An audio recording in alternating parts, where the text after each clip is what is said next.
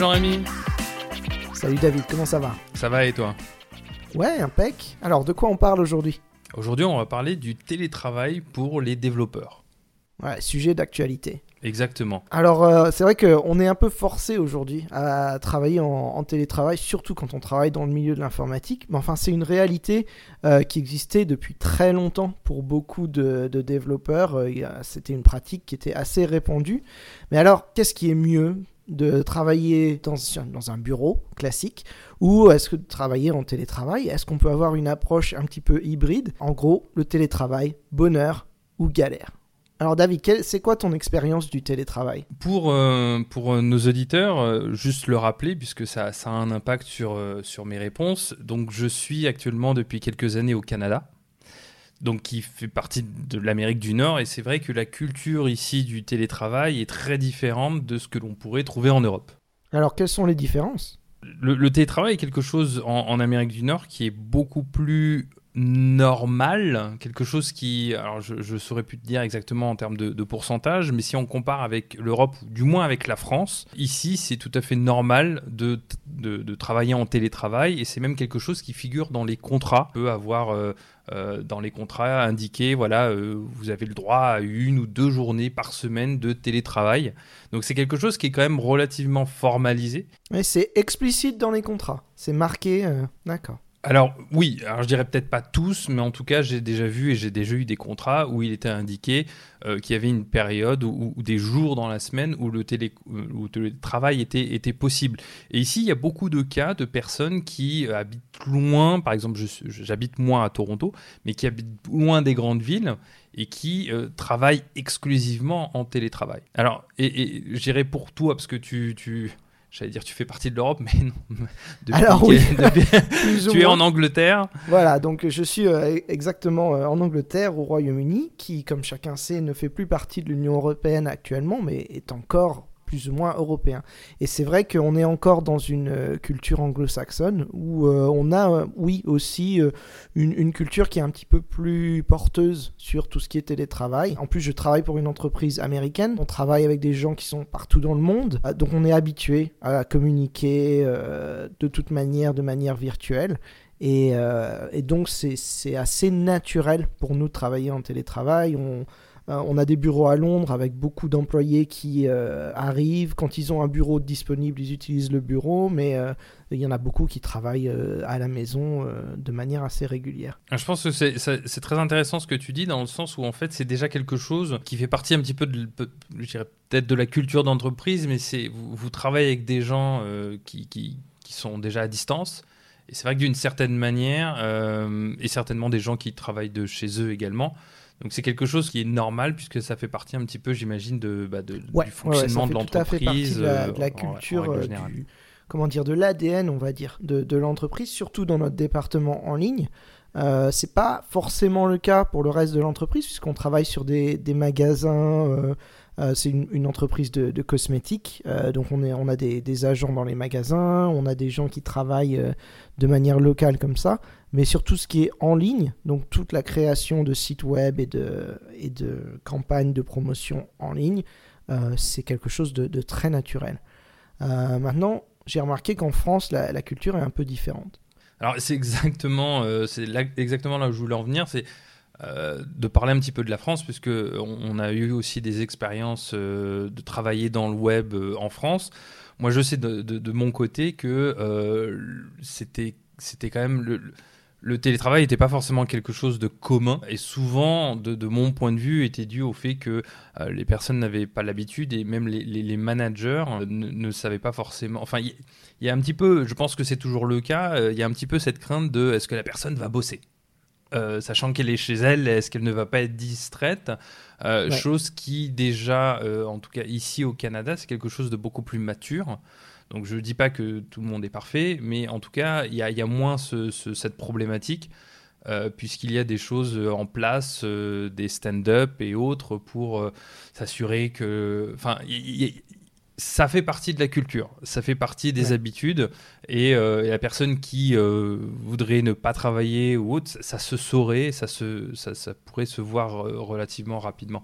Je pense qu'en France, on n'en est pas encore là. Je ne sais pas ce que tu non, en penses. Non, c'est clair. Euh, même avec le Covid, parce qu'en en fait, euh, il y a un article qu'on partagera dans les notes euh, qui, qui, nous donne une petite idée en chiffres des, des, différences de culture.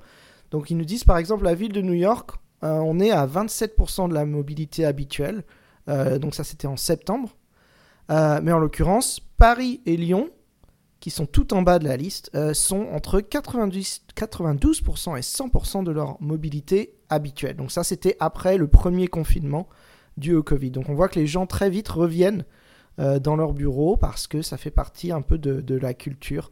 Euh, je pense que ça vient peut-être de, la culture latine, où le fait d'être en, contact avec les gens, c'est important, où la communication implicite a aussi une importance par le geste, par les, euh, les, interactions qui sont un petit peu moins quantifiables. Alors que moi, l'expérience que j'ai de la culture anglo-saxonne, on est vraiment beaucoup plus dans quelque chose de, de comment dire, de pragmatique. Euh, je sais pas au Canada comment ça se passe.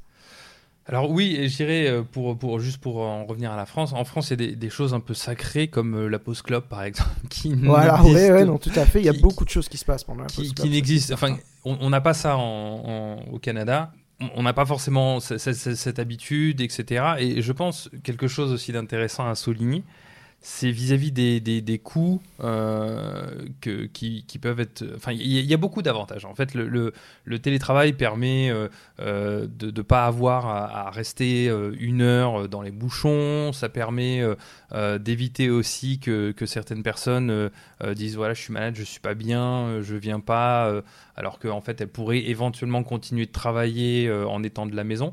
Euh, je pense qu'une une, chose vraiment à considérer pour les entreprises qui ont du mal avec le télétravail, c'est vraiment euh, de voir au niveau des coûts les, avantages que cela a, euh, quitte à même redistribuer une partie euh, des, coûts euh, pour, pour, les, pour, pour, les employés. Et moi, je, je, je, je dis et répète de, de nombreuses fois, même vis-à-vis de, l'entreprise dans laquelle je travaillais avant, à partir du moment où vous n'avez pas à payer un, loyer pour un super grand bureau qui peut contenir 70 euh, personnes, etc., vous pouvez déjà avoir moins de dépenses et trouver un moyen éventuellement de, voilà, de payer l'abonnement Internet de la personne si elle travaille en télétravail, ce genre de choses-là.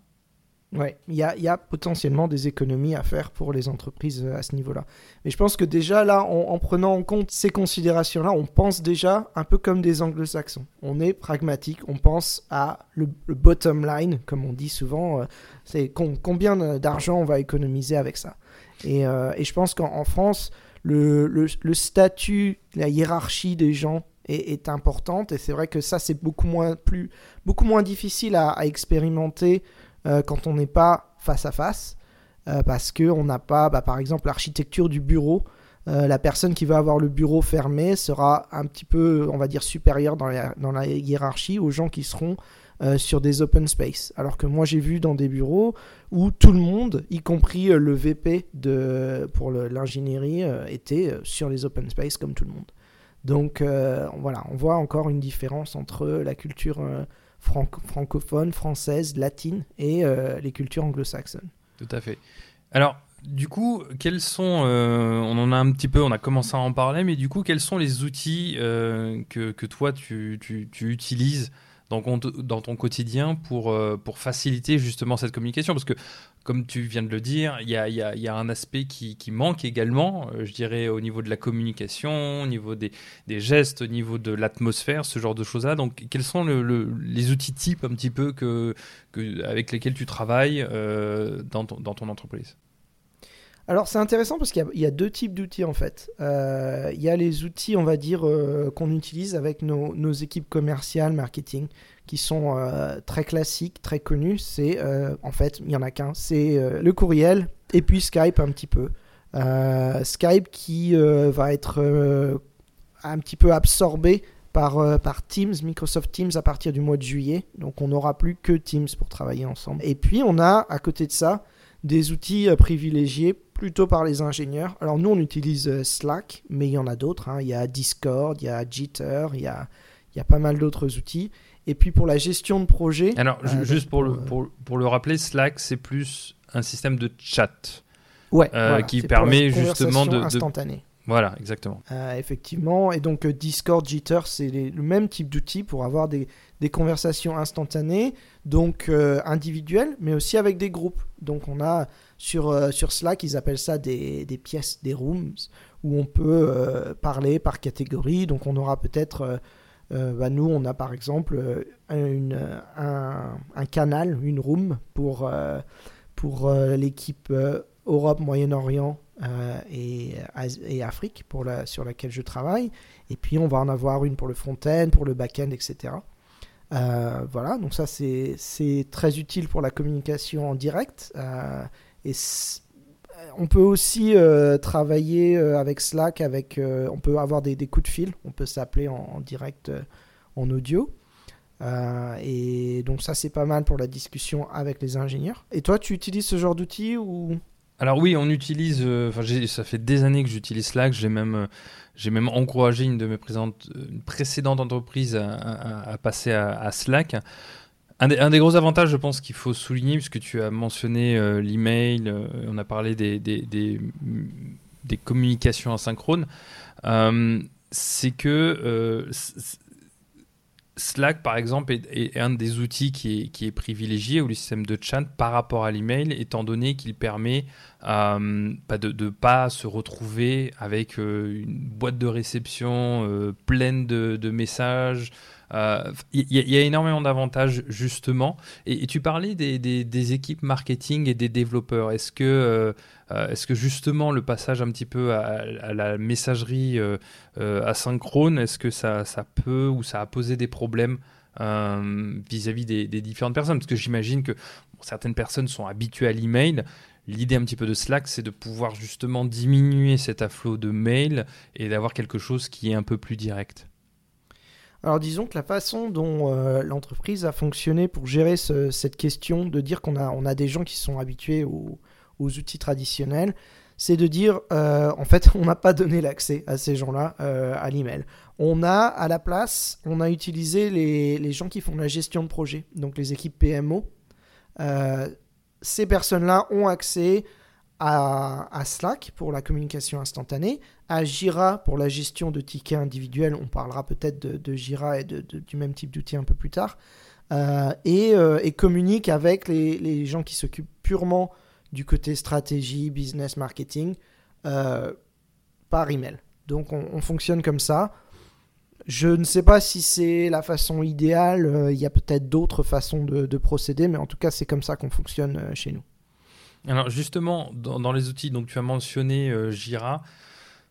si on parle un petit peu des, outils de productivité, donc on a parlé des outils de communication, d'échange et autres, et maintenant les outils de productivité que, tu utilises ou que tu as eu l'occasion d'utiliser Ouais, Jira, ça fait, ça fait quelques années maintenant, parce que dans la boîte précédente où j'étais, on avait aussi Jira, bon, à, une échelle beaucoup moins importante, puisqu'on était une équipe de 15 personnes.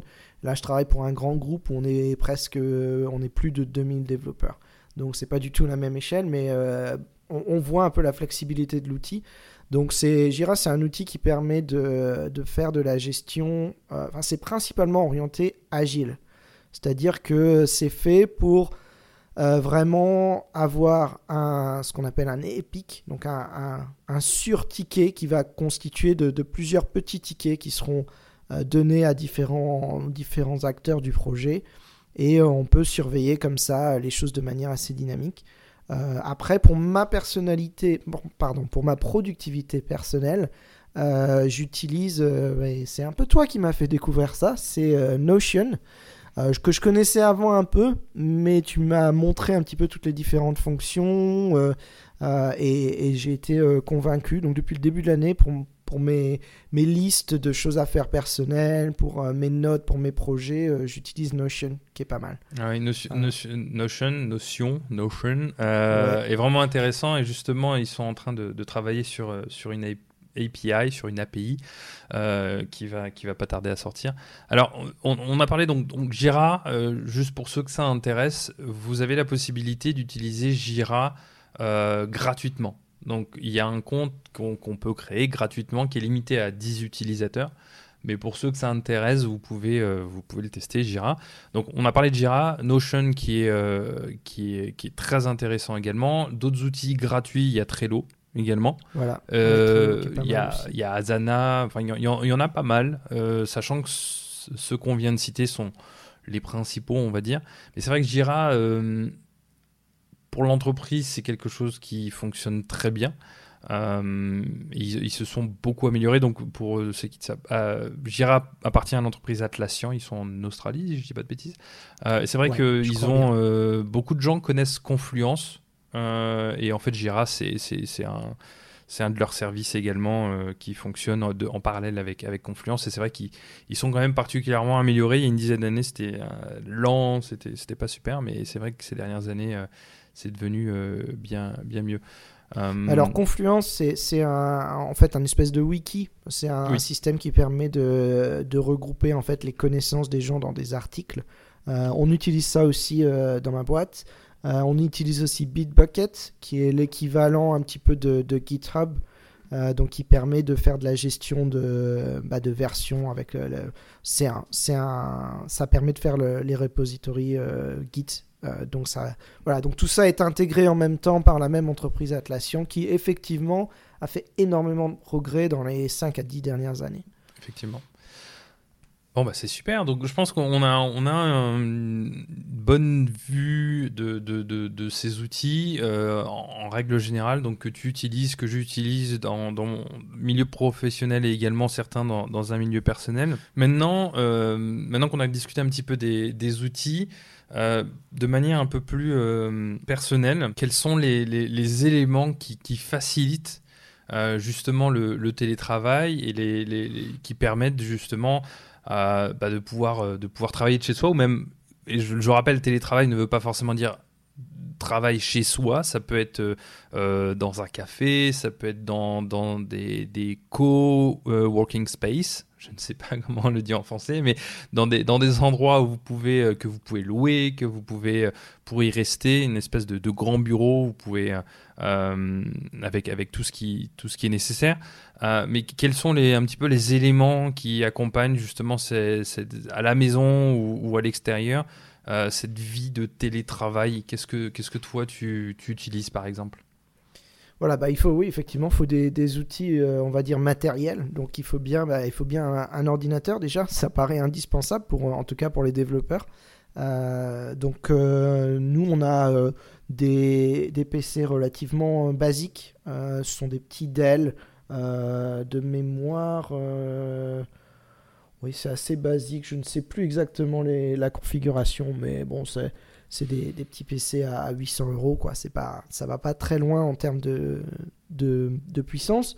Euh, l'idée, c'est qu'on se connecte sur un serveur et que bah, on, a besoin de la connexion Internet pour pouvoir travailler de manière générale. On est en train de bouger vers euh, plus quelque chose où on travaille en local, mais ça, il y en a encore pour quelques années avant qu'on en arrive à ce stade-là. J'ai une petite question. Euh, est-ce qu'on vous donne le choix de, de, choisir le type de de, non, pas vraiment. Parce que quelque chose qui est, euh, qui est euh, commun ici euh, au Canada, c'est qu'on va te donner le choix entre un Dell ou un Mac. Oui, alors, alors ça c'est hyper intéressant parce que il se trouve que nous, moi je suis basé au Royaume-Uni, mais comme je travaille pour l'Europe, le Moyen-Orient et l'Afrique, bizarrement, on nous a pas donné le choix, c'est PC ou PC. Euh, on a, je crois que j'avais le choix entre deux, deux types de PC, un qui était vraiment pourri en termes de performance et un qui était un petit peu, un petit peu plus correct. Euh, et, mais en l'occurrence, nos collègues du Royaume-Uni, qui sont normalement, quand on quand on n'est pas en télétravail, ils sont assis juste derrière nous, ils ont le choix et la majorité d'entre eux ont des Macs. et tous nos collègues aux États-Unis ont des Macs. D'ailleurs, quand j'étais sur, Sky, sur euh, Slack, Slack l'autre jour, euh, j'ai demandé un conseil par rapport à une installation sur Windows qui n'existait pas. Et j'ai eu une remarque de quelqu'un qui disait Mais qui, est, qui utilise encore Windows Donc euh, voilà, c'est comme ça que les gens travaillent. Voilà. C'est pas bah oui, nous ici on a, on a ce choix-là et c'est vrai que bon, c'est quand même pratique. alors, ordinateur qui est, juste pour le rappeler, ce qui est tout à fait normal, qui est, qui est fourni par, par l'entreprise En dehors des ordinateurs, quels sont un petit peu les, basiques indispensables? Bah, comme, outil, d'ailleurs depuis le confinement, au, départ j'étais juste avec le avec l'ordinateur. J'avais effectivement un casque avec le micro intégré, un petit truc Logitech de base qui est quand même euh, important pour parler sur Skype par exemple euh, ou une réunion Zoom comme, euh, chacun sait aujourd'hui. mais depuis, j'ai acheté un clavier un petit, peu plus, un petit peu plus sympa, un petit clavier mécanique. je ne sais pas si tu as eu l'expérience d'utiliser un vrai clavier mécanique, mais enfin, c'est la différence euh, est, vraiment. Ça, euh, fait, ça fait plusieurs années que je suis euh, au, clavier mécanique. ça fait. Il n'y a pas photo. Hein. J'avais même un clavier mécanique pour la maison et un autre pour le travail, euh, mmh. pour pas avoir à, chaque fois à se, à se déplacer. Euh, mais oui, enfin, on peut parler, il y, y, a plein de choses à dire, hein, je dirais. Euh, on peut parler de, d'ergonomie, parce que quand tu parlais de clavier, je me suis peut-être. Il y, a certaines personnes qui ont des claviers ergonomiques avec une certaine forme, etc. Je pense que c'est quelque chose d'important. Alors, il y a d'autres personnes qui, euh, qui, qui le, avec avec lequel le, clavier Mac est largement suffisant. C'est vrai que moi, depuis personnellement, euh, ça fait maintenant deux ans et demi, trois ans, euh, je suis passé au, mécanique et c'est vrai que je ne me vois absolument pas revenir en arrière. Alors c'est un, peu, euh, un peu drôle puisque tous ceux, en règle générale, qui utilisent des claviers mécaniques disent ça. mais c'est vrai que c'est un plaisir. Alors c'est un plaisir pour moi, un petit peu moins pour ma femme puisque euh, si je me lève, hein. voilà, si je me lève tôt et qu'elle est encore en train de dormir, bon bah au bout de deux minutes ou trois minutes, elle se réveille à cause du. alors bon, j'exagère un tout petit peu, mais mais, mais quand même. Euh, alors clavier, c'est quelque chose, c'est un petit plus, hein. bien sûr. si vous avez un ordinateur portable. Euh, bah, vous, avez déjà le clavier, mais c'est vrai que c'est un petit plus. moi, j'aimerais parler aussi des, écrans, des écrans externes. Euh, quand, c'est possible. Je veux dire, euh, donc ceux qui sont sur Mac, on a, on a et, si jamais vous avez également un iPad pour certains, euh, vous avez Sidecar qui permet depuis déjà quelques temps de, Et je parle vraiment dans, si, vous n'êtes pas forcément à la maison, si vous êtes ailleurs vous ouvrez votre, euh, votre MacBook Pro, euh, vous mettez euh, l'iPad à côté et vous pouvez avoir deux écrans. C'est une, des possibilités. Mais à la maison, moi je sais que j'ai toujours eu au moins deux écrans. Pendant un an, un an et demi, je suis passé au... comment on appelle ça? L'écran full size qui, qui, fait quasiment la taille de deux écrans. Euh, mais depuis un an, je suis revenu à deux écrans séparés. Je sais pas, moi je, préfère avoir euh, deux unités euh, comme ça complètement séparées. Je trouve ça beaucoup plus pratique. Donc je voyais là-dessus un article sur, qui était paru sur Le Monde Informatique qui parlait d'une étude qui a été faite aux États-Unis. il cite le Wall Street Journal pour dire que ils ont il y a un gain de productivité d'à peu près 50% euh, quand on augmente la taille de l'écran, et on augmente encore de 40% quand on a deux écrans. Euh, après, euh, au bout de entre 24 et 28 pouces, il n'y a pas vraiment de différence, et un troisième écran n'apporte pas vraiment de différence. et la théorie, ça serait de dire que bah, avec deux écrans, on peut avoir deux types d'informations qui sont chacune sur leur écran respectif, qui permet de passer d'une chose à l'autre. Donc typiquement, quand on fait du développement, bah, on passe du code source au site. Euh, ça, c'est quand même le. Oui, surtout, pour, euh, surtout dans, dans, dans, dans, ce cas-là, euh, peut-être. Alors, je, non, pour les back-ends, je veux dire que c'est la même chose, mais c'est vrai que pour les front-ends, c'est un gros avantage puisqu'on peut se concentrer sur son code, voir le rendu immédiatement. Il y a moins de d'action sur le clavier ou, ou, à la souris. Donc, c'est vrai que ça, ça ne m'étonne pas beaucoup. Euh, alors aussi une chose euh, qu'on n'a pas encore parlé, c'est euh, vis-à-vis du, confort, parce qu'il faut, il faut quand même se, rappeler que on passe aux alentours de minimum 7 à 8 heures assis à son bureau. alors je rappelle qu'il est quand même très bon de, de, se lever au moins toutes les heures, d'aller chercher un verre d'eau ou ce genre de choses-là, mais je pense qu'on peut parler également de, de, bah, tout ce qui est chaises et, autres. Est-ce que, est que toi, tu, tu as fait quelque chose où tu as acheté une chaise particulière? Parce que je, sais que certaines personnes, euh, des fois, se mettent euh, en, tailleur, assis sur, euh, sur leur canapé, avec l'ordinateur sur, sur les genoux, moi particulièrement, c'est pas quelque chose que je trouve confortable et, je, ne reste pas très longtemps si jamais je, je, travaille de cette manière-là. Qu'est-ce que qu'est-ce que toi t'en penses?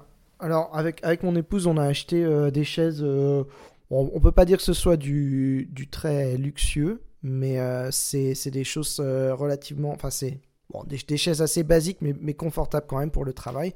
Euh, c'était un petit peu spartiate au début du confinement parce qu'on avait que nos chaises de salon qui sont en bois et pas forcément hyper confortables. voilà. Donc, ça, c'était pas terrible, terrible. maintenant, c'est vrai que le fait de, se balader un petit peu, de se mettre sur son canapé et tout, je le fais de temps en temps parce que ça permet de, changer un petit peu de contexte physique.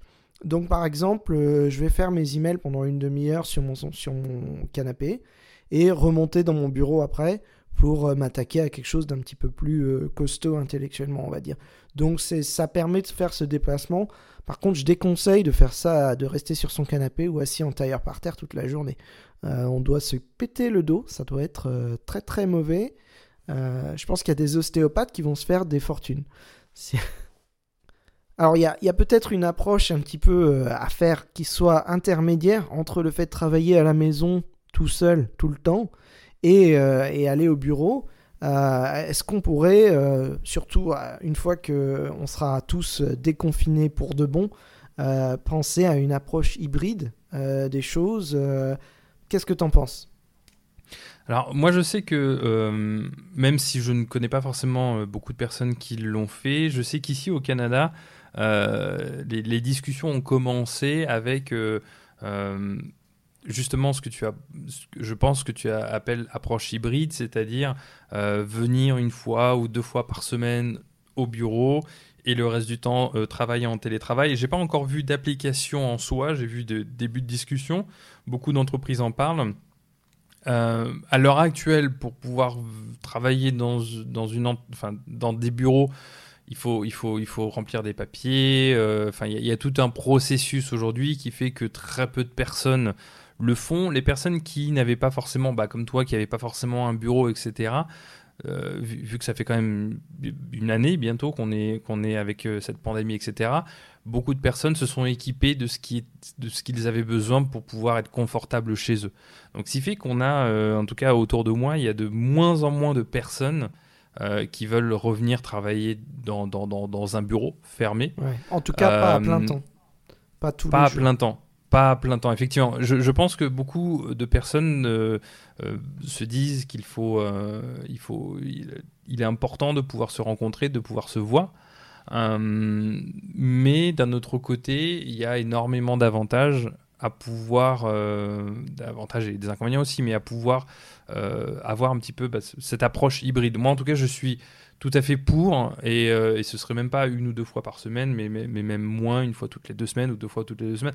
Tout, tout dépend le pourquoi. je pense que c'est intéressant de justement de se dire voilà qu'est-ce qui qu'est-ce qui motiverait euh, déplacements et autres. Euh, enfin, je, pense qu'il y a beaucoup à dire là-dessus. je pense que, quand, on travaille sur une approche euh, agile, par exemple, donc on travaille sur des cycles, alors qui sont plus ou moins longs, ça, peut, ça va de 2-3 semaines, parfois même plus long. je pense que ça pourrait être intéressant quand on prépare donc les, soit les scrums, soit les cycles de développement, bon, il y a des noms différents pour chaque méthode agile, de se rencontrer en présentiel pour faire cette préparation. et après, d'aller chacun chez soi ou dans son bureau pour vraiment travailler sur les différentes tâches. Parce que je pense que c'est dans, cette, euh, dans ces moments de négociation, de discussion un petit peu plus ouverte sur qu'est-ce qu'on doit faire, quelle est la priorité, où on peut un petit peu voir la réaction euh, des gens, peut-être même la réaction émotionnelle. Parce que quand tu vas dire à un développeur, j'ai besoin d'un algorithme révolutionnaire euh, et tu as deux jours, euh, tu vois tout de suite la réaction du développeur. On t'a déjà demandé ça Voilà, par email, c'est un peu. Voilà. Bah, disons que. On, a parfois euh, des, des, demandes qui sont pas raisonnables par rapport au temps parce que les gens se rendent pas forcément compte du temps que les choses prennent. Donc c'est, je pense que ça serait une approche intéressante. Alors une chose que, que tu as dite également qui, qui m'a l'air intéressant, euh, dans, dans, ma précédente boîte, ce que, ce que j'aimais beaucoup, on avait deux jours par semaine euh, où on n'avait pas de réunion. Ouais. et ça, c'était quelque chose, euh, c'était quelque chose d'exceptionnel dans le sens où on savait d'avance que euh, on avait deux jours par semaine où on allait avoir le moins d'interruptions possible, et ça permettait de, nous concentrer euh, sur sur certaines tâches difficiles. Et c'est vrai qu'avoir plusieurs heures d'affilée où il n'y a pas d'interruption, c'est un énorme plus. Ouais, absolument. Surtout pour les développeurs qui doivent travailler parfois sur des choses complexes qui demandent euh, qui demande beaucoup de choses intégrées sur plusieurs heures et que les interruptions retardent énormément. Euh, et donc ça, c'est vrai que c'est un gros plus. Donc de ce côté-là, avoir euh, un espèce d'équilibre entre la partie négociation, stratégie et la partie vraiment implémentation, de se mettre la tête dedans et travailler sur des choses un peu plus complexes devient importante. Maintenant, ça correspond pas forcément au tempérament de tout le monde. Euh, donc c'est aussi à voir, ça, dépend de, la culture de l'entreprise, ça dépend euh, de la place qu'il y a pour, euh, en termes de bureau dans l'entreprise. Moi je sais que la, la, pandémie pour nous, ça va aussi peut-être, je parle de mon entreprise, une, une, comment dire, une bénédiction cachée parce qu'on commençait à manquer de place en fait dans nos bureaux. et donc on s'aperçoit que bah, on va peut-être pouvoir s'arranger pour justement alterner pour trouver, euh, pour trouver une façon de gérer les choses un petit peu, plus, un, petit peu différente. Euh, et tu, tu, penses que ça va prendre euh, en France ce genre de pratique par rapport à des pays anglo-saxons comme là où on est? Alors souvent ce qui, alors c'est pas forcément le cas pour tout, mais souvent on, en règle générale on voit souvent des choses implémentées en Amérique du Nord ou dans les pays anglophones qui progressivement pas pour tout bien sûr, mais qui progressivement euh, viennent euh, s'intégrer euh, et s'adapter aux cultures européennes ou autres. Donc moi, je, pense qu'il y a énormément d'avantages. Je vois énormément d'avantages. Maintenant, il y a aussi un changement de, culture et de mentalité qui doit, d'une certaine manière, s'accompagner. Et aussi une, compréhension de comment, parce que c'est un peu la, crainte de, certains managers, de certaines entreprises, c'est comment je fais pour euh, m'assurer que euh, ceux qui sont en télétravail euh, font le travail. Alors voilà, ça c'est la, grande question. C'est la grande question, mais, mais je pense qu'il y a beaucoup dans, dans, dans en Amérique du Nord, la manière dont c'est fait, il y a beaucoup à apprendre, il y a beaucoup à prendre. je ne suis pas sûr que ça va être simple, facile. Euh, mais c'est une question de, changement de, mentalité, de culture, et c'est, je pense que c'est possible avec des adaptations. Euh, mais je pense qu'il y a aussi beaucoup à faire dans le, dans, dans le sens de la...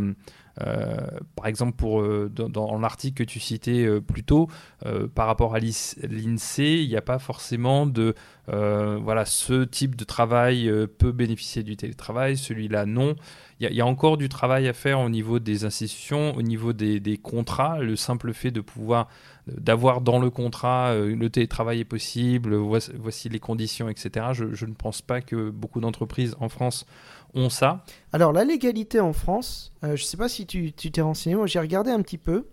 Euh, alors ce qui est prévu dans la loi, c'est que c'est pas forcément, on n'a pas à le mettre dans le contrat forcément. Euh, et que c'est forcément fait sur la base du volontariat. Donc c'est un accord qui doit être fait euh, de manière plus ou moins formelle. Je crois que l'accord euh, oral suffit entre l'employeur et l'employé pour adapter le, poste de, la personne pour se mettre en télétravail. Alors c'est possible, mais je, vois que ça pour... enfin j'imagine que ça pourrait poser problème parce que je veux dire si, si euh, enfin ne serait-ce que euh, imagine un entretien euh, poser la question bah vous faites le télétravail? Dans certains contextes, dans certaines entreprises, euh, ça peut ne pas, passer. Alors que, alors que si l'entreprise d'elle-même propose, il y a une différence entre le futur employé ou la personne qui passe l'entretien, qui fait cette demande, et l'entreprise qui dit euh, nous avons le télétravail, ce genre de choses, etc. Je pense que c'est possible. Il y a un travail, il y a, il y a, beaucoup de choses qui, qui doivent se passer entre temps. Moi, j'ose espérer euh, que bah, cette, pandémie euh, qui, continue encore va justement pousser un petit peu les choses. C'est souvent euh, ce qui se passe. Il faut un événement pour pousser un petit peu et faire et provoquer un changement de, de, de mentalité, d'habitude. je pense que ça, ça, ça, peut avoir du bon. dans le sens où, comme on l'a dit précédemment, il y a, y a, des coûts qui peuvent être, il des coûts qui peuvent être sauvés. Il y y a beaucoup d'avantages. Et je pense que et je pense pour un petit peu pour conclure, mais c'est une approche hybride tant ici au Canada ou en Amérique du Nord, dans les pays anglo-saxons qu'en Europe ou ailleurs, pourrait, je pense, être une, bonne solution et permettre un équilibre et permettre justement une flexibilité euh, non pas simplement pour les développeurs. Bon, nous, on est dans, dans le domaine du développement web, donc on, on, est plus. Euh, euh, on est plus directement concerné, je pense, par, le, par la question. Et c'est un peu plus naturel pour des gens qui maîtrisent les outils informatiques de travailler de cette façon-là. mais maintenant, c'est vrai que oui, ça peut s'étendre à, à d'autres postes.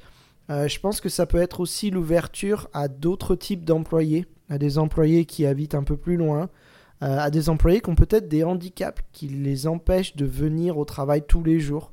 Donc une personne qui est en fauteuil roulant, c'est peut-être compliqué. Euh, pas forcément de venir une fois par semaine, mais de venir tous les jours, c'est plus contraignant pour une personne, par exemple, euh, qui a un, handicap quelconque.